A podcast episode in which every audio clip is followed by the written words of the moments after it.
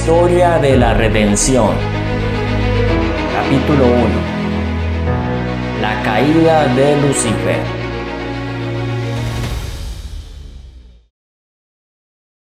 En el cielo, antes de su rebelión, Lucifer era un ángel honrado y excelso, cuyo honor seguía al del amado Hijo de Dios. Su semblante, así como el de los demás ángeles, era apacible y denotaba felicidad. Su frente alta y espaciosa indicaba su poderosa inteligencia. Su forma era perfecta, su porte noble y majestuoso. Una luz especial resplandecía sobre su rostro y brillaba a su alrededor con más fulgor y hermosura que en los demás ángeles. Sin embargo, Cristo, el amado Hijo de Dios, tenía la preeminencia sobre todas las huestes angélicas. Era uno con el Padre antes que los ángeles fueran creados Lucifer tuvo envidia de él y gradualmente asumió la autoridad que le correspondía solo a Cristo.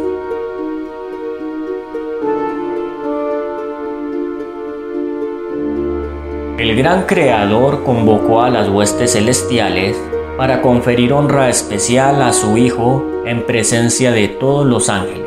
Este estaba sentado en el trono con el Padre, con la multitud celestial de santos ángeles reunida a su alrededor. Entonces el Padre hizo saber que había ordenado que Cristo, su Hijo, fuera igual a Él, de modo que doquiera estuviese su Hijo, estaría Él mismo también. La palabra del Hijo debería obedecerse tan prontamente como la del Padre. Este había sido investido de la autoridad de comandar las huestes angélicas. Debía obrar especialmente en unión con él en el proyecto de creación de la tierra y de todo ser viviente que habría de existir en ella. Ejecutaría su voluntad, no haría nada por sí mismo. La voluntad del Padre se cumpliría en él. Lucifer estaba envidioso y tenía celos de Jesucristo. No obstante, cuando todos los ángeles se inclinaron ante él para reconocer su supremacía, gran autoridad y derecho de gobernar, se inclinó con ellos, pero su corazón estaba lleno de envidia y odio. Cristo formaba parte del Consejo Especial de Dios para considerar sus planes, mientras Lucifer los desconocía, no comprendía y se le permitía conocer los propósitos de Dios. En cambio, Cristo era reconocido como soberano del cielo, con poder y autoridad iguales a los de Dios. Lucifer creyó que él era favorito en el cielo entre los ángeles. Había sido sumamente exaltado, pero eso no despertó en él ni gratitud ni alabanzas a su Creador. Aspiraba a llegar a la altura de Dios mismo glorificaba en su propia exaltación. Sabía que los ángeles lo honraban. Tenía una misión especial que cumplir. Había estado cerca del gran creador y los persistentes rayos de la gloriosa luz que rodeaban al Dios eterno habían resplandecido especialmente sobre él. Pensó en cómo los ángeles habían obedecido sus órdenes con placentera celeridad. ¿No eran sus vestiduras brillantes y hermosas? que había que honrar a Cristo más que a Él.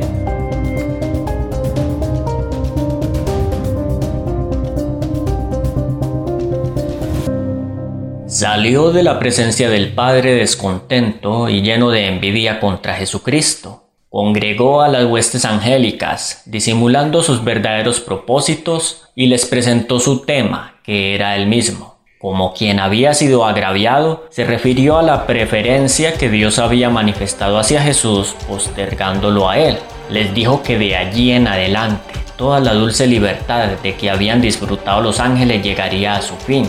¿Acaso no se les había puesto un gobernador a quien de allí en adelante debían tributar honor servil? Les declaró que él los había congregado para asegurarles que no soportaría más esa invasión de sus derechos y los de ellos, que nunca más se inclinaría ante Cristo, que tomaría para sí la honra que debiera habérsele conferido y sería el caudillo de todos los que estuvieran dispuestos a seguirlo y a obedecer su voz.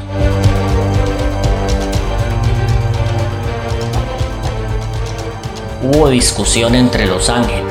Lucifer y sus seguidores luchaban para reformar el gobierno de Dios estaban descontentos y se sentían infelices porque no podían indagar en su inescrutable sabiduría ni averiguar sus propósitos al exaltar a su hijo y dotarlo de poder y mando ilimitados.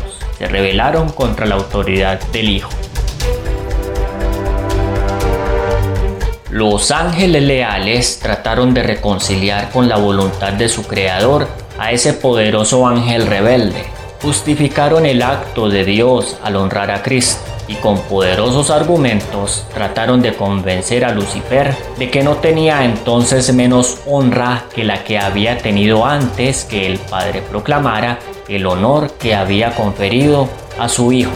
Le mostraron claramente que Cristo era el Hijo de Dios que existía con él antes que los ángeles fueran creados y que siempre había estado a la diestra del Padre sin que su tierna y amorosa autoridad hubiese sido puesta en tela de juicio hasta ese momento, y que no había dado orden alguna que no fuera ejecutada con gozo por la hueste angélica.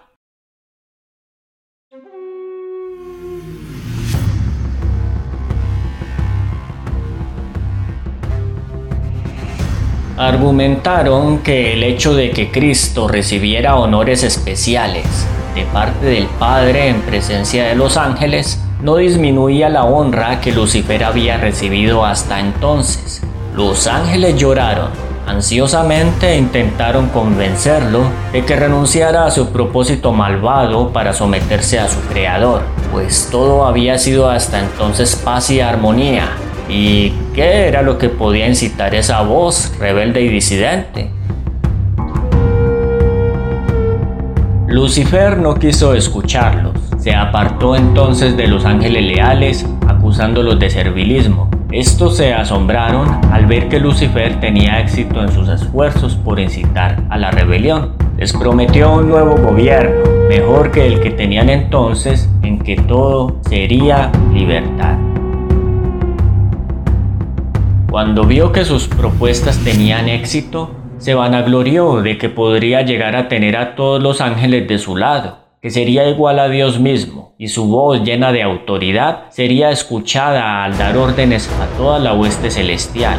Los ángeles leales le advirtieron nuevamente y le aseguraron cuáles serían las consecuencias si persistían pues el que había creado a los ángeles tenía poder para despojarlos de toda autoridad y de una manera señalada castigar su audacia y su terrible rebelión. Pensar que un ángel se opuso a la ley de Dios que es tan sagrada como él mismo.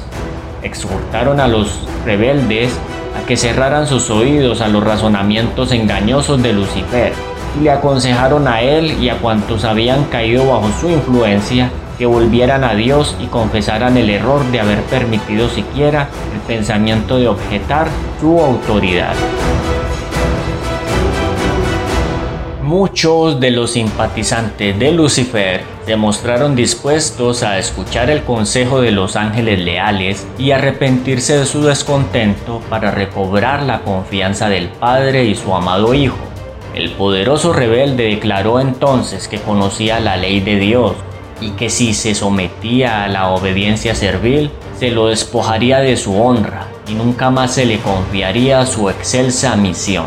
Les dijo que tanto él como ellos habían ido demasiado lejos como para volver atrás y que estaba dispuesto a afrontar las consecuencias, pues jamás se postraría para adorar servilmente al Hijo de Dios, que el Señor no los perdonaría y que tenían que reafirmar su libertad y conquistar por la fuerza el puesto y la autoridad que no se les había concedido voluntariamente. Los ángeles leales se apresuraron a llegar hasta el Hijo de Dios y le comunicaron lo que ocurría entre los ángeles.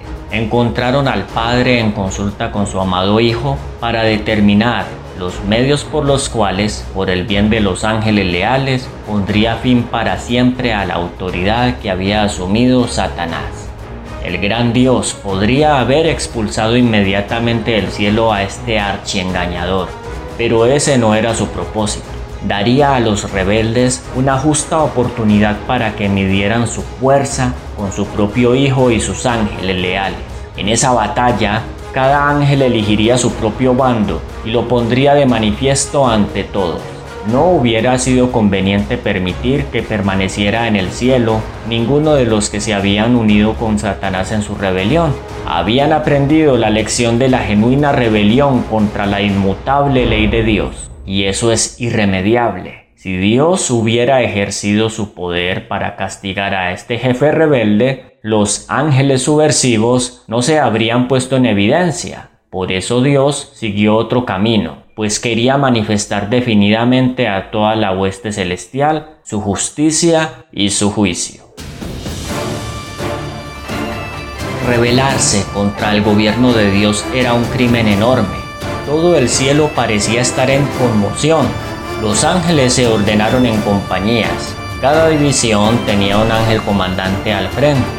Satanás estaba combatiendo contra la ley de Dios por su ambición de exaltarse a sí mismo y no someterse a la autoridad del Hijo de Dios, el gran comandante celestial. Se convocó a toda la hueste angélica para que compareciera ante el Padre, a fin de que cada caso quedase decidido.